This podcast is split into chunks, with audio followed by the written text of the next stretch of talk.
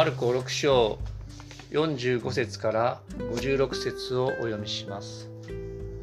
それからすぐにイエスは弟子たちを無理やり船に乗り込ませ向こう岸の別サイダに先に行かせてその間にご自分は群衆を解散させておられたそして彼らに別れを告げると祈るために山に向かわれた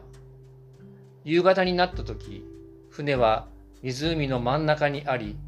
イエスだけが陸地におられた。イエスは弟子たちが向かい風のためにこぎあぐねているのを見て夜明けが近づいた頃湖の上を歩いて彼らのところへ行かれた。そばを通り過ぎるおつもりであった。しかしイエスが湖の上を歩いておられるのを見た弟子たちは幽霊だと思い叫び声を上げた。皆イエスを見て怯えてしまったのである。そこでイエスはすぐに彼らに話しかけ、しっかりしなさい。私だ。恐れることはないと言われた。そして彼らのいる船に乗り込まれると風は止んだ。弟子たちは心の中で非常に驚いた。彼らはパンのことを理解せず、その心がかたくなになっていたからである。それから彼らは湖を渡ってゲネサレの地に着き船をつないだ。彼らが船から上がると人々はすぐにイエスだと気がついた。そしてその地方の中を走り回りどこでもイエスがおられると聞いた場所へ病人を床に乗せて運び始めた。村でも町でも里でもイエスが入っていかれると人々は病人たちを広場に寝かせ、せめて衣の房にでも触らせてやってくださいと懇願した。そして触った人たちは皆癒された。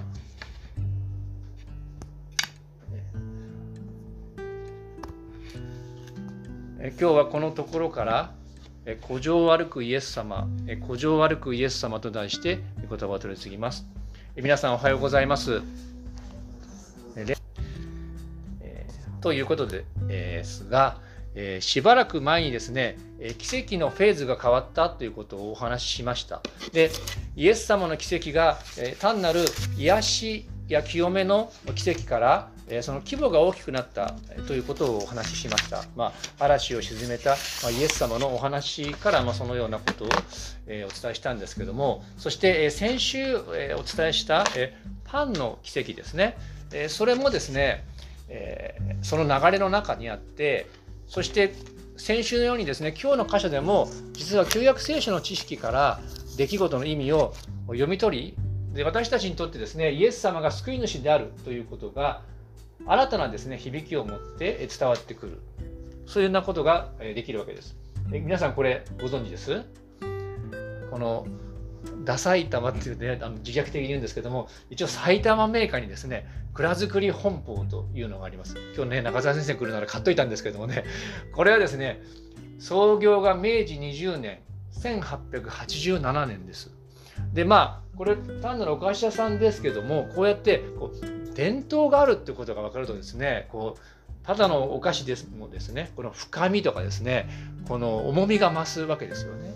で私たちもこう新約聖書からこのイエス様のことを学んでいますけれどもこの旧約聖書のですねもう何千年も前から実はこの信仰が脈々と受け継がれていってそしてこのイエス様の出来事にもそういう背景があるってことを知ると私たちの信仰もまあ深みが増したりですねこう広がるそんな豊かさを体験できるのではないかとこう思って今日の話もするわけです。でいつものように3つの点からお伝えしますけれどもまず最初はですね湖の上を歩き通り過ぎるっていうところを見ていきます。えー、ちょっとやりますね。6章47節から48節夕方になった時船は湖の真ん中にありイエスだけが陸地におられた。イエスは弟子たちが向かい風のためにこぎあぐねているのを見て夜明けが近づいた頃湖の上を歩いて彼らのところへ行かれた。最後だけ読んでみましょうか。3。はい。そばを通り過ぎるおつもりであった。で、今日のですね、話の中でも、一番不思議で謎めいているのが、この出来事ではないかと思うわけですよね。で、えー、実はですね、まあ、あの皆さん若いからね、アニメの「ワンピースとか知ってるかと思いますしまた、まあ、映画「タイタニック」なんかもありますけどもこう古今東西ですね昔からこの海に関する物語ですとか、まあ、海で遭難するっていうことはですねいろいろな、まああのー、作品のモチーフになってきてるわけです。でそれとまあ似たようにですねこのガリラヤ古城のこの嵐を沈めたイエス様のことこの間学びましたけどもこの海の上の嵐を沈めるという出来事はですねこの旧約聖書の創造主の顕著な、まあ、働きとかですね、まあ、顕著なお姿にあるわけです。そして今日の箇所もそのことをと関連しているということを思い出していただきたいんですね。でその上で湖の上を歩くというのは旧約聖書でですね、誠の神はこの水の上を歩くとされている、その、まあ、伝統ですとか、あ聖書の言葉をこう反映させているわけなんです。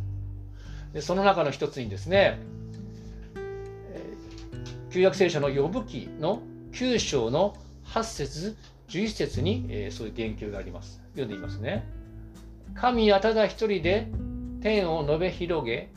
海の大波を踏みつけられる。ここから読んでみましょうか。3、はい。神がそばを通り過ぎても私には見えない。進んでいっても気づかない。まあ、ここに今日の出来事にこうオーバーラップすることが記されているわけです。旧約聖書の呼ぶ記に。で、ここでですね、湖のこの大波を踏みつけられるという表現で、この誠の神が湖、海の上をこう歩くと言われている。そしてここのですね神がそばを通り過ぎても私は見えないというところでイエス様がこぎあぐねている弟子たちのそばを通り過ぎるというところとも関連することが出てくるわけです。この通り過ぎるという言葉もこの湖の上を歩くと同じくですねこの旧約聖書では誠の神様があ死のしもべたちにご自身を表す時にこう起こった出来事なんですね。で罪ある人間は罪のない神様を見ると死んでしまう、まあ、そんなことがあるからですね神様はご自身を神様のしもべに表そうとする時に通り過ぎて姿が見えないようにするそんなことをもうおっしゃったわけです。でモーセが、えー、実はですねモーセに対して神様がご自身を表す時にですねこう言われたという御言葉があるんですね。出エジプト記の33章20節から23節。えまた主はまモーセに言われた。あなたは私の顔を見ることはできない。人は私を見てなお生きていることはできないからである。私の栄光が通り過ぎる時には私はあなたを岩の裂け目に入れる。ここからちょっと長いですけど読んでみましょうか。3はい。私が通り過ぎるまでこの手であなたを覆っておく。私が手をのけるとあなたは私の後ろを見るが私の顔は決して見られない。ね、ここにありますように人はこう神様ご自身を見て生きていることができない。まあ、だからご自身の栄光を表すけれども、まあ、通り過ぎて、まあ、せめて後ろ姿だけ見せるよと神様はモーセにおっしゃったわけなんです。まあそういうこう流れの中でですねちょっと特別な言葉を皆さんに今日覚えて帰っていただきたいんですね。それは神の権限という言葉です。権限の権は顕微鏡の権にですねこう現れる。こう神の権限という言葉を今日覚えて帰ってください。それは神様が特別にご自身を人に表す時にこう使われる、まあ、ある面聖書の専門用語なんですね。で通り過ぎる姿を見せないけど通り過ぎるというのも神様の権限の一種であるということを覚えてください。でこの旧約聖書のことをよく知っていた当時の人たちはですねこのマルコの福音書のこのイエス様が湖の上を歩いて通り過ぎるという箇所をに触れた時にですねあ旧約聖書のこの神様の権限と同じだということに気づいたわけです。そういうふうにですね当時の人は理解した。で私たちもですね皆さん何度もこの箇所触れたり読んだことあるかと思いますけれども今改めてですねこのイエス様が湖の歩いてしかもこぎあぐねてる弟子たちを通り過ぎようというその姿をですね、あ、冷たいお方だとかでですねどういう意味なんだろうかではなくてあこういう旧約聖書の神権限の背景があるんだな、まあ、そういうことを理解してですねこの聖書の深み信仰の深みをですねあの知っていただきたい。そしてイエス様の信頼をですね深めていただきたいと思うわけです。2番目私だ恐れるなというイエス様の言葉です。今日の歌詞の6章の50節51節からの抜粋でこういうことが書いていますねまあそのように怯えてる弟子たちに向けてイエス様はこう言いましたそこでイエスはすぐに彼らに話しかけここから読んでみましょうか3はいしっかりしなさい。私だ、恐れることはないと言われた。そして彼らのいる船に乗り込まれると風は止んだ。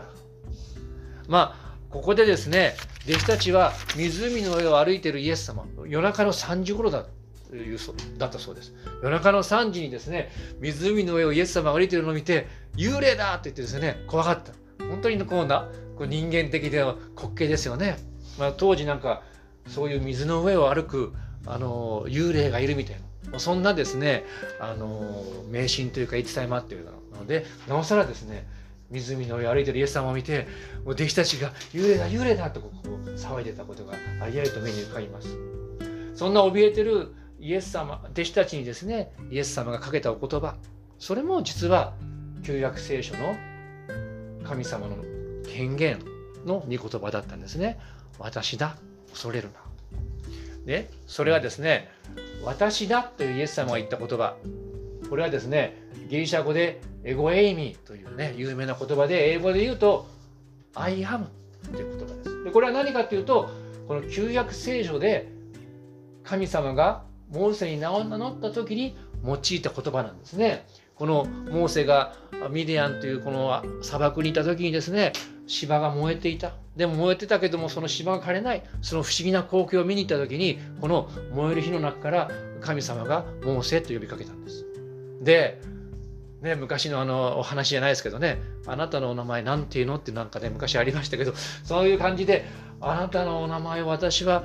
あなたのために何て答えたらいいんでしょうかと聞いたらですね神様こう言ったわけです。神はモーセに仰せられた。私は私はあるというものである。また仰せられた。あなたはイスラエルの子らにこう言わなければならない。ここからちょっと読める方読んでみましょうか。3はい。私はあるという方が私をあなた方のところに使わされたと。政治と記3章14章14節。この私はあるというのがですねまあ旧約聖書をギリシャ語に訳したあ聖書ではですね、英語エイミ、英語で I am。だから単なる私だっていうことじゃなくて、このモーセに現れた神と同じであるっていうことを、このイエス様の古城の言葉から知ることができるわけなんですね。まさにこれは代表的な神権限の言葉なんです。そんな中でさらにですね旧約聖書では多くの神のしもべモーセをはじめ預言者などがですねこのような神権限に直面した時に震え上がるわけですね。でその時にさらに神様がかけられた言葉それが恐れるな恐れてはならないという言葉なんですね。弟子たちもこの古城を歩いていたイエス様を見た時に震え上がりましたその時にですねイエス様は恐れるなとおっしゃった単なる怖がりなだけではなく、まあ、神ご自身であるということをそこでお示しになられたわけなんですね。このように人々がですね救いを必要とする時神ご自身がこの救いの御業を表してくださるここで言えば逆風でこぎあぐねていた弟子たちにこの、まあ、イエス様が現れて、まあ、救いの手を差し伸べてくださった。まあ、そのようにですね神様ご自身や神ご自身が働き救ってくださったということを、まあ、知る時神様ご自身がいるってことをこう知る時に旧約聖書の時代の人々もイエス様の弟子たちもそして私たちもこの神様への清い恐れが生じることがあるわけです。その時に、まあ、神様はイエス様は恐れるなと声をかけてくださる。そのことも覚えておきましょう。で最後、それに比べて、かたくなな弟子たちという姿が浮き彫りになります。えー、今日の最後の部分ですけども、こういう見言葉があります。そして、彼らのいる船に乗り込まれると、風は止んだ。弟子たちは心の中で非常に驚いた。ここの彼らはから読めるかと読んでみましょうか。彼らはパンのことを理解せず、その心がかたくなになっていたからである。この6章の53節、まあ、次のところを見るとですねちょっとこの図が見にくいんですけども、え、このガリラヤ湖ですね彼らはおそらくこのカペナウムというところからですね、えー、今、えー、ゲネサレに着いたとこう言われているわけです。ね、でももともとはですねこのカペナウムからおそらく別サイダ、えー、北東の方を目指していたんじゃないか。だけどもあまりに風が強いからこの、えー、南西の方にですねこう流されてしまって、まあ、ゲネサレ湖にゲネサレというところに着いたと言われています。それほども風が強かった逆風が強かったわけなんですね。でそんな強風をこれだけ流されたわけですけれどもイエス様が治めてくださったわけです。けれどもここで最後のことにありますように彼らが非常に驚いたその理由は心がかたくなになっていたしかもこの直前のパンの奇跡5,000人の給食の奇跡からこう悟っていなかったということが、まあ、書かれているわけなんですね。ま弟子たちはイエス様が小舟に乗り込んでもうですねこのイエス様が創造主と親しい神である救い主であるということをこう悟れなかったというようなことがこう示唆されているわけです。つまりですねもし彼らがパンの奇跡の意味を知っていればさらにその前からの数々の奇跡の意味を知っていればまあ、イエス様が古城を歩いて近づいてくる時に怯えることはなかった経験からこのイエス様の神様であることを理解してさらに今のこの危機の時にイエス様に信頼することが弟子たちはできなかったということが記されているわけなんですね。私たちもですね日々の生活の中でいろんな危機や試練に直面します。まあ、その時にですね私たちがどうやどういうふうにイエス様を知っているのかな？イエス様に信頼しているのかな？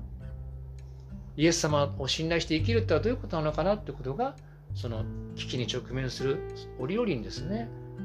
こう問われているわけなんですね。